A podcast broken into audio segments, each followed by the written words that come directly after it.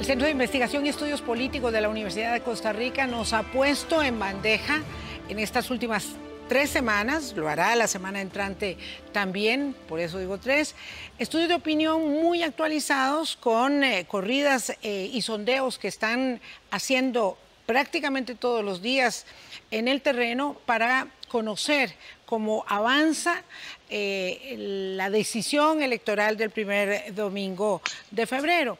Con Gustavo Araya nos conectamos en Zoom electoral, vía Zoom también, para poder eh, leer estos datos de la encuesta. Vamos al primero que tenemos aquí preparados para ustedes eh, y me hace el favor don Carlos para poder compartir con nuestros televidentes esta ah, fotografía a 12, 15 días de las elecciones y es la fotografía que revela el estado actual de la población indecisa. Gustavo.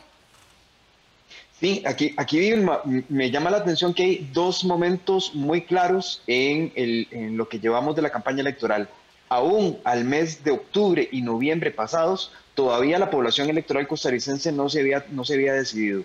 Empieza a decidirse por ahí del mes de diciembre y ver lo importante de, este sprint que están teniendo muchas de las campañas electorales, porque efectivamente ya tenemos un salto importante de aproximadamente un 59% de las personas que, mm, que dicen que sí van a votar, que señalan que además ya están decididas por la candidatura. Sin embargo, sin embargo, de ese porcentaje que dice que sí va a asistir a las zonas electorales, todavía desde diciembre pasado hasta la fecha, cuatro de cada diez personas dicen no tener todavía una candidatura a la cual apoyar.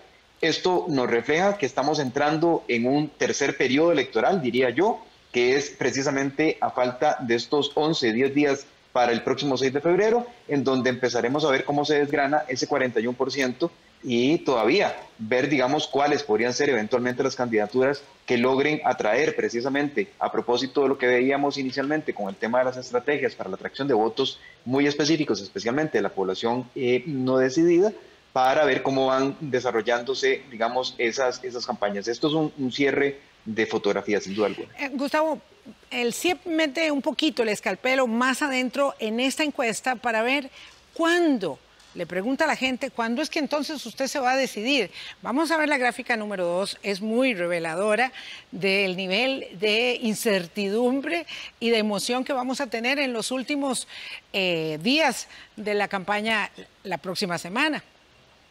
Así es, Vilma, y esto es importantísimo. Mm, mm, la pregunta que hace el CIEP nos revela efectivamente lo que ya habíamos venido viendo, pero no teníamos la información, digamos, que nos permitiera constatar eh, el, que efectivamente la población costarricense se espera prácticamente los últimos ocho días para, incluido el día de la elección, para tomar la decisión final.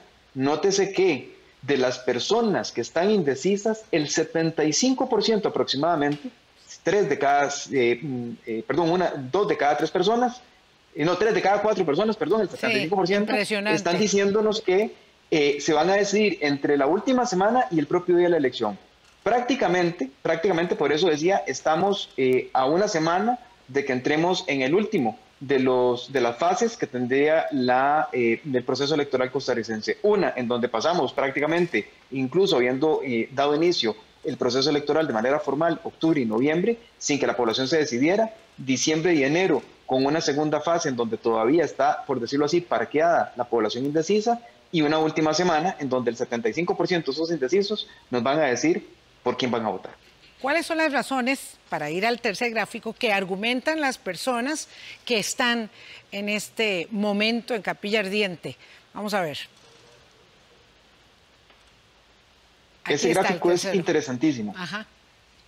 ese gráfico es interesantísimo y perdón que, me, emocione tanto porque aquí hay tres razones fundamentales que señalan precisamente casi el 80% de las motivaciones eh, que describirían precisamente, eh, digamos, por qué las personas no, no han ido a votar. La primera de ellas es porque se sienten confundidas entre tantos partidos políticos. Esto eh, mm, mm, refuerza la tesis que hemos venido hablando de una, incluso de una, pensadora norteamericana muy importante, Sheena que dice que ante tantas oportunidades o tantas opciones, cuando el ser humano se enfrenta a muchísimas opciones para la decisión, tiende a paralizarse. Esto nos lo está diciendo prácticamente un 30% de la población. El otro 25, 26% está, nos dice que se está decidiendo entre varios partidos políticos. Digamos que la razón es como la otra cara de la moneda. Eh, en un lado, muchas, muchas opciones me paralizan. En el otro lado es muchas opciones me, me detienen a pensar en cada una de ellas.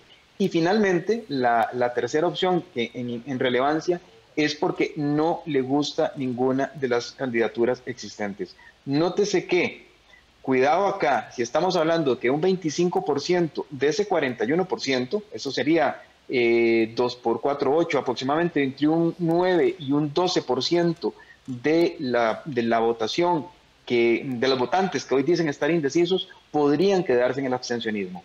Eso potencialmente, pero es un estudio que, digamos, de momento nada más nos revela la hipótesis y sí nos, nos deja en claro que efectivamente ese 75% que hablábamos de que se toma la decisión al puro final, nos está dando mensajes muy claros de por qué no todavía ha tomado esa decisión.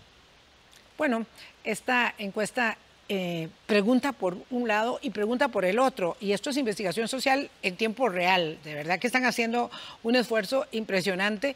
Eh, entonces, ¿cuáles son las razones que las llevan a tomar su decisión? Este es el otro gráfico que vemos de la encuesta que salió publicada anoche. Eh, mm, Gustavo.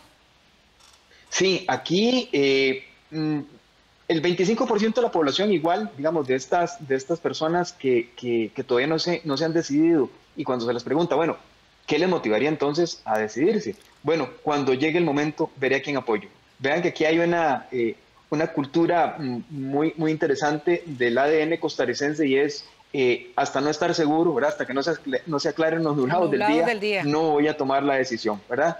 Eh, hay otra población que está eh, lo que se llama el consumo pasivo, ¿verdad? El consumo político pasivo se le llama tradicionalmente desde la ciencia política y el consumo político pasivo tiene que ver con las personas que están a la espera de tener mayor cantidad de información para ver cuál candidatura apoyar.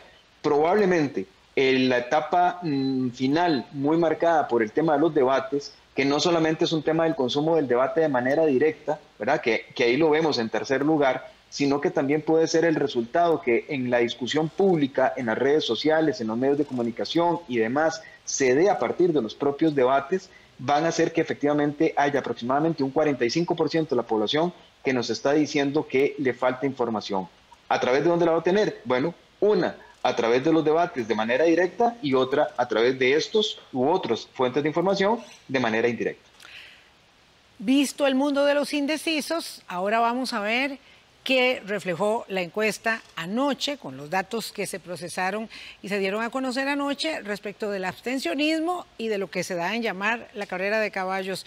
Ahí, don Gustavo, tenemos este triple empate un triple empate muy interesante, Vilma, porque de estas personas, del 71% que dicen tener intención de votar, nótese que estaríamos eh, en un, eh, todavía estamos en un margen en donde no nos permite tener certeza absoluta, porque normalmente en los procesos electorales anteriores hemos tenido entre un 32 y un 34% de población que se queda en el abstencionismo. Ahorita tendríamos un 29, entre comillas, ¿verdad? Todavía faltan unos 5 puntos eh, de ese 71 que se pudiera mover hacia el abstencionismo, que esto es lo que um, establecía como hipótesis con, con, los gráficos anteriores, pero en este caso, si este 71% efectivamente fuese a votar el día en que se le hizo la consulta, eh, nos, nos ofrece un panorama de un triple empate. El triple empate se da porque el margen de error de las 674 personas que constituyen este 71%,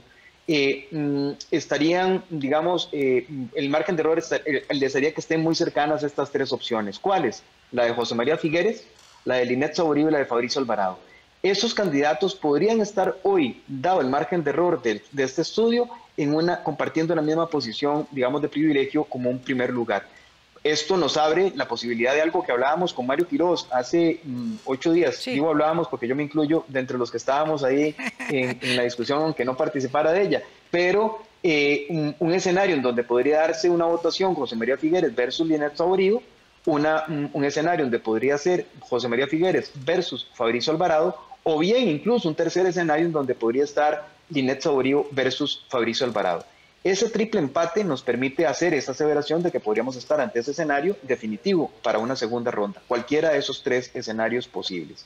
Y hay un empate muy interesante que también se da en el segundo lugar. Eh, José María Villalta, Rodrigo Chávez y Eliezer Feinstein podrían estar compartiendo también un empate en esa segunda posición, dado el margen de error. ¿verdad? Don Eliezer Feinstein podría estar en 6, don Rodrigo Chávez podría estar en 3 y don, y don José María Villalta podría estar o bien en 11 o podría estar también en 5 puntos porcentuales, lo cual nos da por tendencia que efectivamente también podría haber un empate en segundo lugar, no obstante, no entrarían todavía con certeza eh, en la posibilidad de disputar, digamos, una segunda ronda. Cortísimos de tiempo estamos, Gustavo, pero no me quiero ir sin mostrarles el último cuadro. Es en el que, como ya lo introdujiste, aparece en la lucha mm, don Eliezer Feinza, que hasta hace unos días no se visibilizaba como ahora, ya en la carrera que se ha venido midiendo, la larga carrera a la primera ronda desde el mes de agosto. Y con eso, una breve eh, reflexión para irnos, Gustavo. Me parece que Eliezer Feinstein hizo un movimiento estratégico muy interesante y a partir de varias participaciones en los debates políticos y disputar eh, o aparecer como el que disputa o puede disputar con una primera posición eh, la elección, digamos, como ese candidato que todo el mundo esperaba de alguna manera, esa ficción de verdad o, realidad de un candidato del margen de error, don Eliezer Feinstein está eh, apuntalándolo y efectivamente ya aparece en el cuadro de candidaturas con alguna posibilidad o viabilidad política. Me parece que es un fenómeno interesantísimo darle seguimiento. Gracias, Tavo. Vamos a hacer pausa. Ahora regresamos más tarde con vos. Ya, ya volvemos.